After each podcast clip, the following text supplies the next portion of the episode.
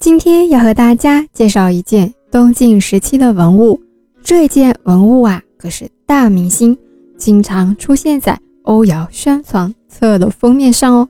这一件文物呢，就是一九五八年的时候，在我们温州市郊双屿镇牛林村雨伞寺东晋永和七年墓中出土的东晋欧窑青釉褐彩瓷鸡首壶。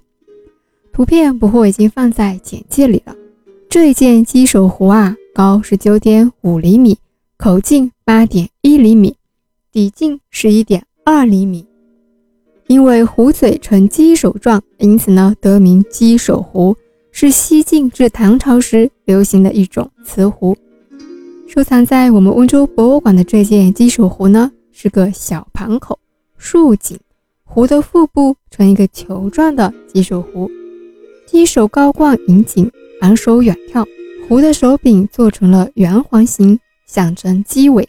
壶的肩部还横贴了对称的桥形系。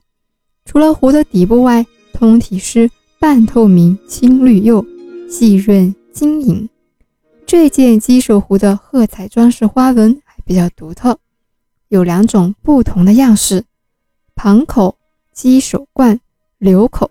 流口就是壶嘴啊。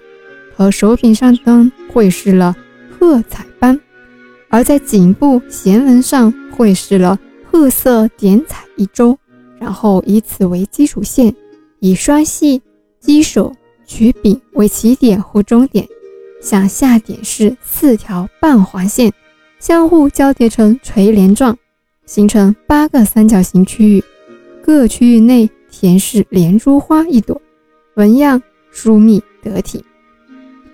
像这种装饰图案啊，在东晋青瓷中极为罕见，具有强烈的异国情调，很有可能受到了当时佛教和外来艺术的影响。我们温州博物馆的这件金属壶呢，造型规整，制作精致，是东晋欧窑青瓷的精品。不过呢，到目前为止，去过国内外的博物馆加起来快五十几个了，在不同城市的博物馆里。都有见到鸡首壶，但是都没有我们温州博物馆这件东晋欧窑青釉褐彩瓷鸡首壶制作那么精细与好看。怎么样？现在知道能做封面的大明星都是很有底子的吧？我们都知道啊，西晋时期出现的八王之乱为之后的五胡乱华拉开了序幕。外来民族的入侵，同时也带来了异域的审美，因此啊。在两晋时期的一些文物上才会出现这样的异域风情。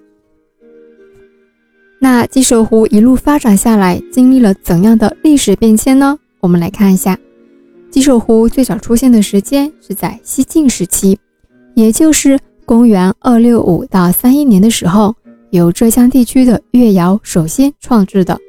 本来啊，鸡首壶的鸡首这个部分呢，在西晋时期是装饰性的。